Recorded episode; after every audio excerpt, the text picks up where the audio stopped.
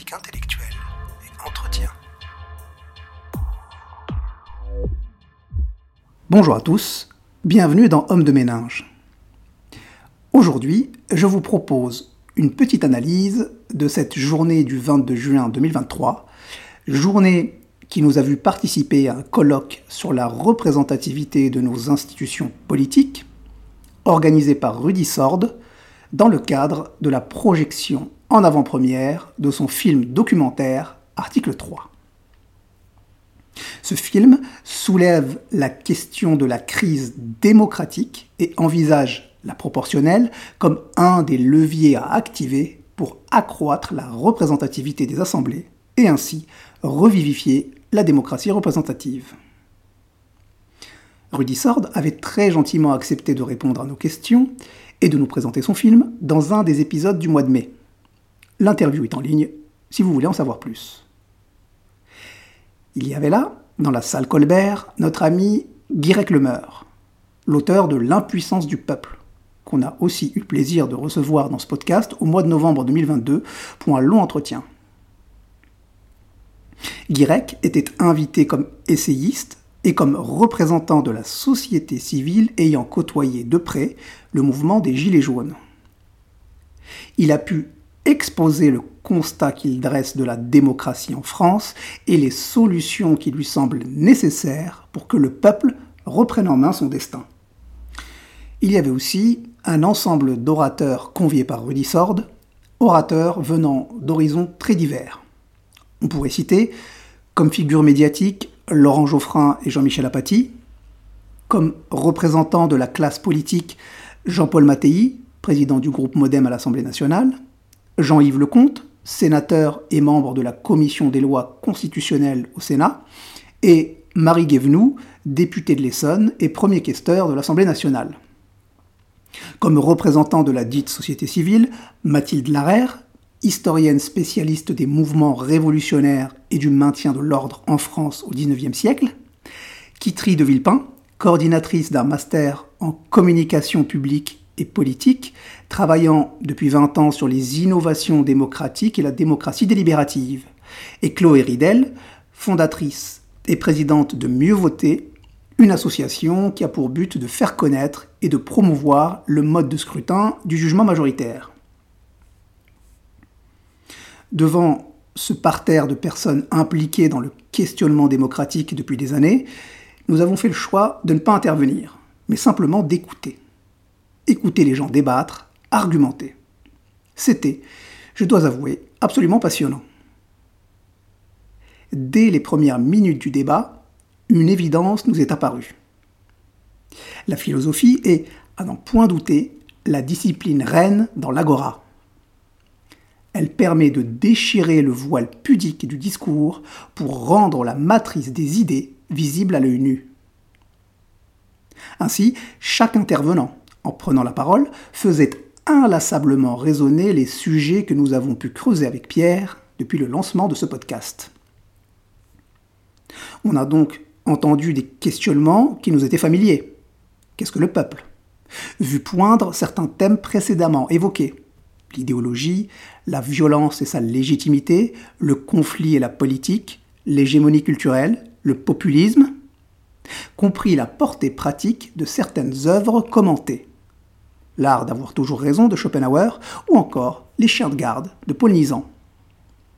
Je vous invite à aller écouter ou réécouter les épisodes en question si besoin. Le travail réalisé depuis un an, ces heures de lecture, de synthèse, d'enregistrement, au service de la méotique récréative, a, d'un coup, pris tout son sens. Il a brusquement quitté la sphère du divertissement théorique pour entrer dans celui de l'utilité pratique, donc de l'impérieuse nécessité. La philosophie n'est plus, à mon sens, une option, c'est une obligation. Et c'est non pas une fin, mais simplement le chemin, le chemin le plus court entre deux points de vue. À la sortie du colloque, je me suis fait plusieurs remarques. La première, c'est que la France demeure un pays éminemment politique, profondément fracturé par les idéologies. Et pour être tout à fait clair, Et aussi étrange que ça puisse paraître, je trouve cela plutôt sain et rassurant. Cela signifie que c'est un pays qui est encore en capacité de penser, de rugir, qu'il ne s'est pas définitivement assoupi dans une espèce de consensus mou dans lequel la politique se contente de claironner ce qu'elle pense être des évidences et d'expédier les affaires courantes. Il existe encore chez nous une réelle opposition doctrinale entre les partisans du bloc populaire et ceux du bloc bourgeois. La seconde remarque découle de la première. La fracture idéologique est telle que le débat démocratique se limite à l'expression publique parallèle des points de vue, sans qu'à aucun moment la possibilité de parvenir à une position commune ne paraisse plausible. Nous ne débattons pas pour nous convaincre l'un l'autre, ou pour parvenir au consensus. Ce n'est pas l'interlocuteur, mais l'auditeur qui est le destinataire de l'argumentaire. Le débat est donc une des armes du combat culturel, un des outils de la métapolitique, de la conquête de l'hégémonie culturelle telle que perçue par Antonio Gramsci. Et dans le combat culturel, seule la victoire compte. La dialectique héristique, cet art de la controverse tel que défini par Schopenhauer, se révèle donc fort utile. À vrai dire, quand bien même nous serions disposés à discuter pour générer le consensus, que nous en serions bien incapables. Pour dialoguer, il faut à tout le moins partager les mêmes définitions des termes du débat. Ne pas faire partie de la même société tout en habitant des continents mentaux si éloignés qu'ils ne sont pas sur le même fuseau horaire. En effet, l'opposition entre le bloc bourgeois et le bloc populaire est telle qu'elle va influer sur la vision de la démocratie propre à chaque groupe.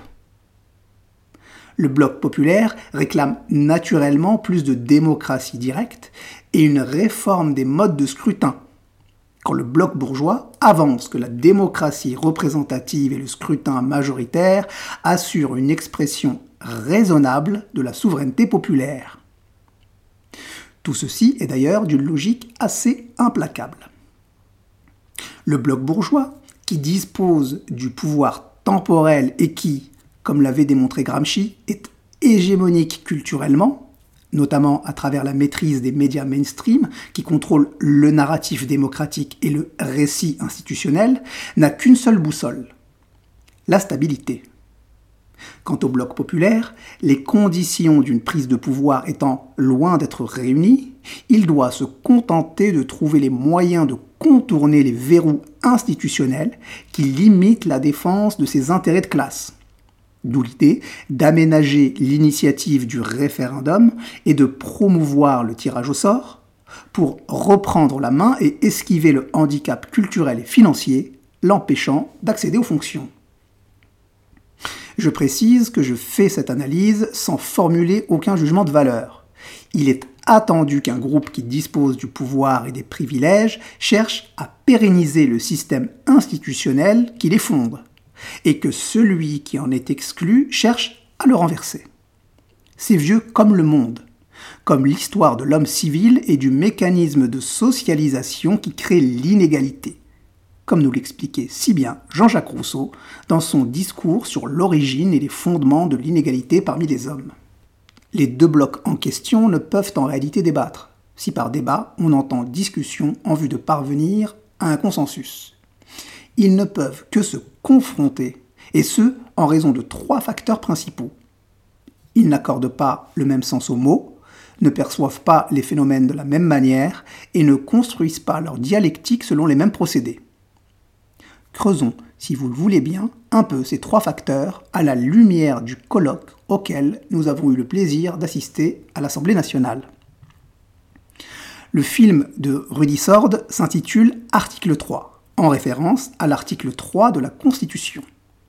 Celui-ci stipule, je cite, que la souveraineté nationale appartient au peuple, qu'il exerce par ses représentants et par la voie du référendum. Le débat avait à peine commencé depuis quelques minutes que Laurent Geoffrin nous demandait de crocheter un premier verrou. nous étions certes venus débattre de la souveraineté populaire et des aménagements démocratiques nécessaires pour rendre celle-ci la plus effective possible, mais savions-nous réellement ce qu'est le peuple? C'est d'ailleurs en ces termes que Geoffrin a posé la question. C'est quoi le peuple? C'est qui le peuple? Dans l'épisode dédié à cette thématique, nous avions relevé que la notion de peuple est à ce point une abstraction que le Larousse n'en donne pas moins de sept définitions différentes. Il est à noter que le bloc populaire, qui lui assume parfaitement de faire de la politique et donc de l'idéologie, parce qu'il n'a pas le choix, et qu'il est contraint de reconnaître qu'il est dans une dynamique de lutte, formule une définition assez claire de la notion de peuple. Le bloc bourgeois, qui voit dans la pluralité de définitions de cette notion une opportunité dialectique, en fait volontairement une abstraction paralysante, qui empêche toute mise en perspective du fonctionnement institutionnel et promeut, de fait, le statu quo, la sacro-sainte stabilité. Son argumentaire est bien rodé, en plus d'être rudement efficace.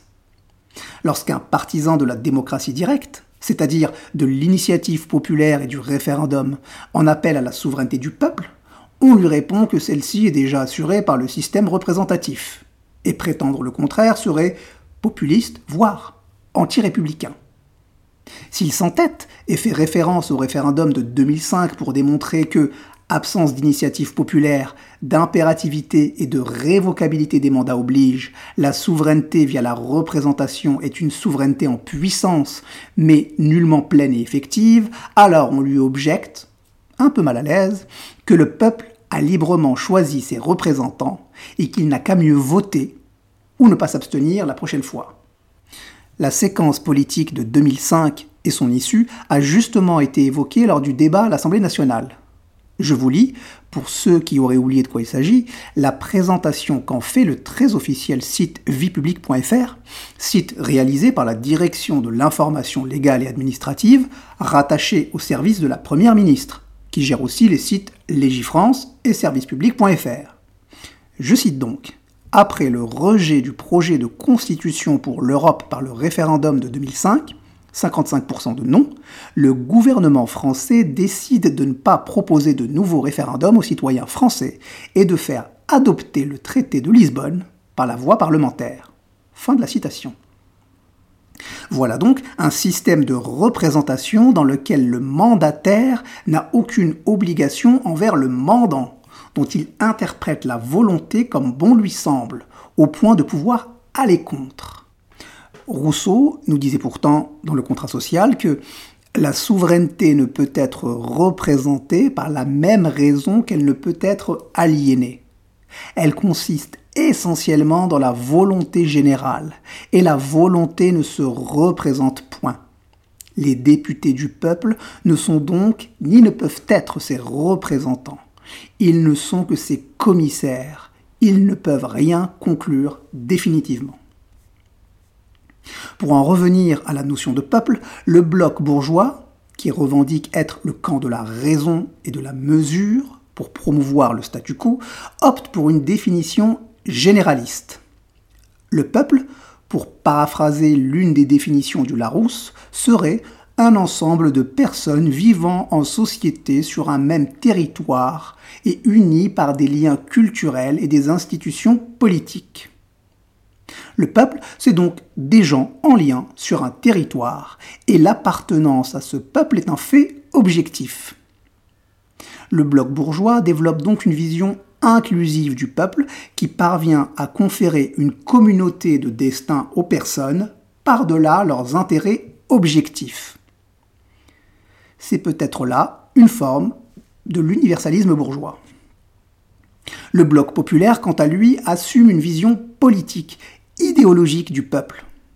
Il combine deux définitions, elles aussi issues du Larousse, pour faire du peuple à la fois l'ensemble des citoyens d'un pays par rapport aux gouvernants, c'est-à-dire les gouvernés, la partie de la nation soumise à une autorité ayant le pouvoir politique, et le plus grand nombre, la masse des gens, par opposition à ceux qui s'en distinguent par leur niveau social et culturel. Selon cette acception, le peuple, c'est en réalité la partie de la population, majoritaire qui plus est, qui n'a pas le pouvoir d'influer sur la décision, car elle n'a ni les moyens ni les structures du lobbying, mais qui doit subir les conséquences de la décision, car elle n'a ni les moyens ni les structures de l'esquive.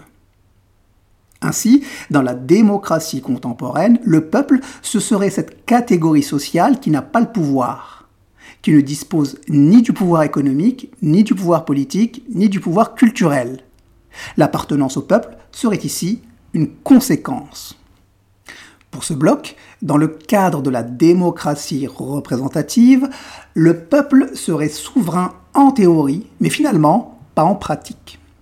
Le seul levier de souveraineté dont il disposerait serait le vote, avec tous les biais qui circonscrivent les candidatures dans un cadre particulier. Biais institutionnels, nombre de signatures d'élus nécessaires pour être candidat à une élection présidentielle par exemple, biais financiers, non-remboursement des frais de campagne si le seuil de 5% des voix n'est pas atteint, et biais pratique, non-accès aux médias hors période électorale, qui limiterait son pouvoir un choix par défaut pour des candidats qui lui sont sociologiquement étrangers. Le bloc populaire développe donc une vision exclusive du peuple, la communauté de destin ne pouvant se concevoir sans communauté d'intérêt. Le peuple, ce serait donc les petites gens, comme le chantait Pierre Bachelet dans la chanson du même nom. Je cite Les petites gens vous saluent bien bas qu'il soit d'à présent ou du temps des rois. Du haut des poutrelles et du fond des cours, les petites gens vous saluent toujours. Mais faut pas venir pour leur expliquer que leur avenir a déjà changé. En haut, c'est toujours les grands mots, les dentelles. En bas, c'est toujours la pelle et la truelle. On peut dire ce qu'on voudra à la télévision. Les petites gens, ça connaît la chanson. Tout est dit. Dans cette divergence des vues, le bloc bourgeois refuse son exclusion du peuple, arguant que l'abolition des privilèges a placé l'ensemble de la société dans le grand bain de l'égalité républicaine. Le bloc populaire lui rétorque que c'était bien la peine d'abolir les privilèges, si c'était pour perpétuer les privilégiés. Le fait est que, sur la définition du peuple, les deux camps ont raison. Les deux définitions sont valides philosophiquement acceptables. C'est simplement les paradigmes qui sont irréconciliables. En plus de la complexe appréhension de la notion de peuple, les deux blocs s'opposent aussi sur la perception des phénomènes sociaux.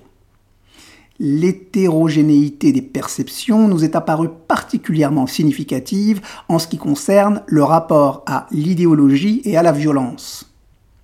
Comme dit tout à l'heure, le bloc populaire perçoit qu'il est éloigné du pouvoir temporel par le fonctionnement institutionnel et du pouvoir spirituel par la mainmise bourgeoise sur la production culturelle et médiatique.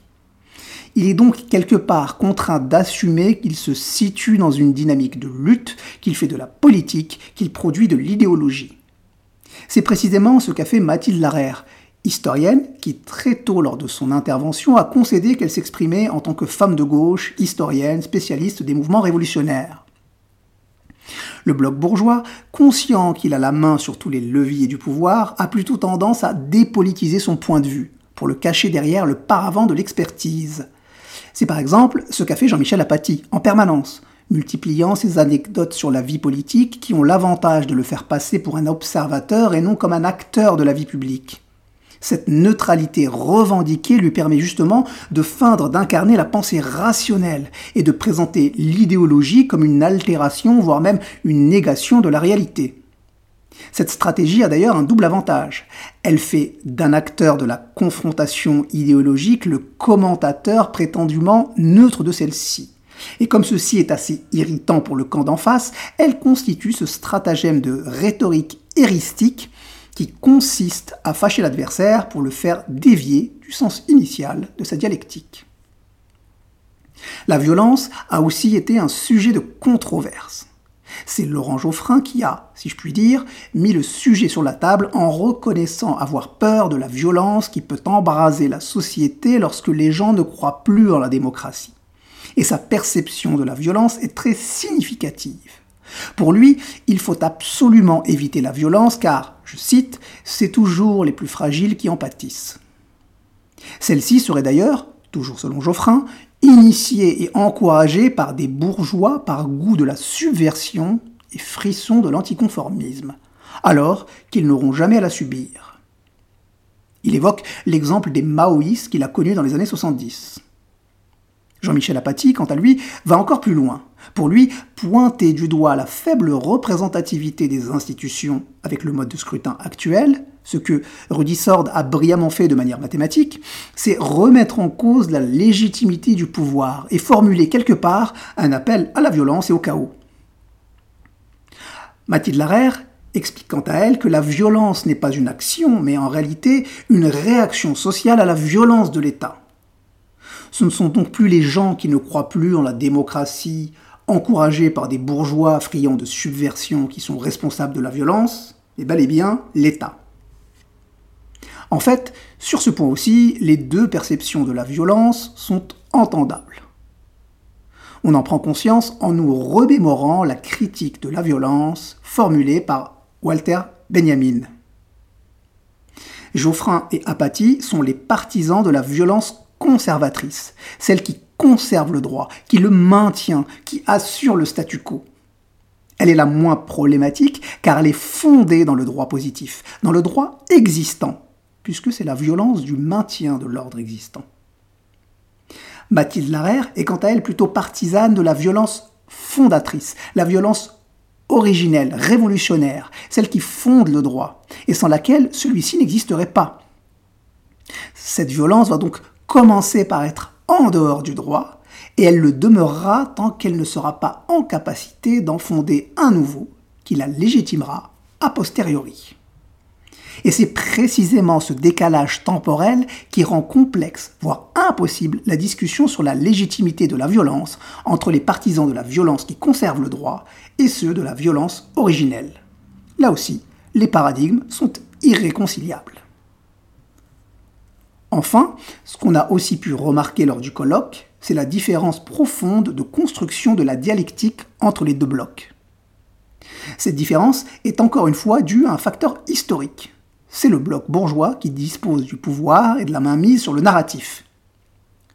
Et narratif est le mot approprié.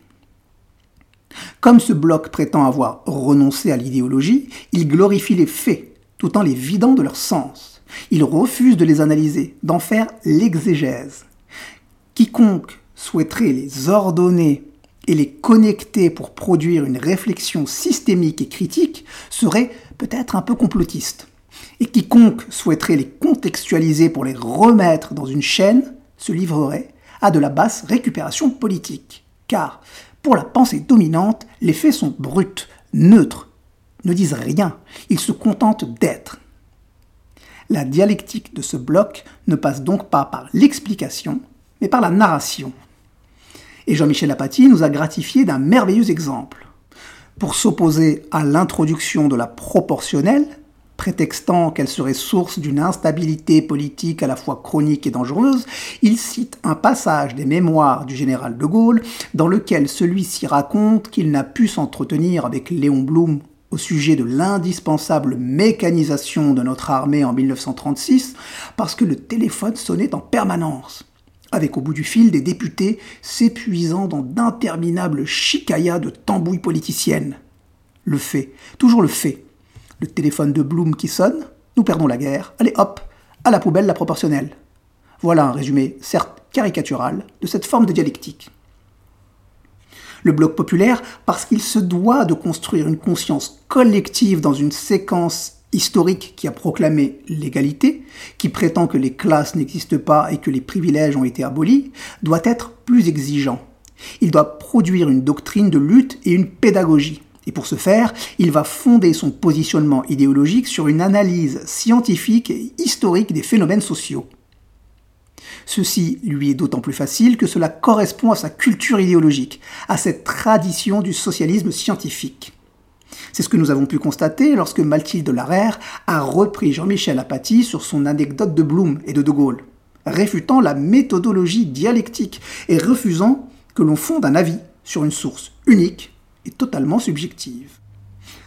Voilà, chers amis, ce que j'avais à vous dire sur ce colloque qui s'est tenu à l'Assemblée nationale. Je finirai en évoquant les pistes intéressantes présentées pour éviter que le dialogue de sourds entre les blocs ne tourne à la rixe. La modération de la confrontation peut passer par la promotion d'une plus grande représentativité des institutions, ce afin que l'élection, cœur nucléaire de la démocratie contemporaine soit de nouveau perçu comme un moyen effectif d'expression de la souveraineté populaire par une majorité de citoyens. Rudy Sord a donc évoqué la possibilité d'une proportionnelle intégrale, s'inspirant du modèle allemand. Chloé Ridel a présenté le jugement majoritaire, et Guirec Lemeur a proposé la limitation du nombre de mandats et la baisse des émoluments des représentants du peuple pour que ceux-ci vivent dans la même réalité socio-économique que lui. À la semaine prochaine. Si des questions se posent, le concept, lui, parfois, se repose. Et quand le concept se repose, c'est le bruit qui pense. Musique, maestro.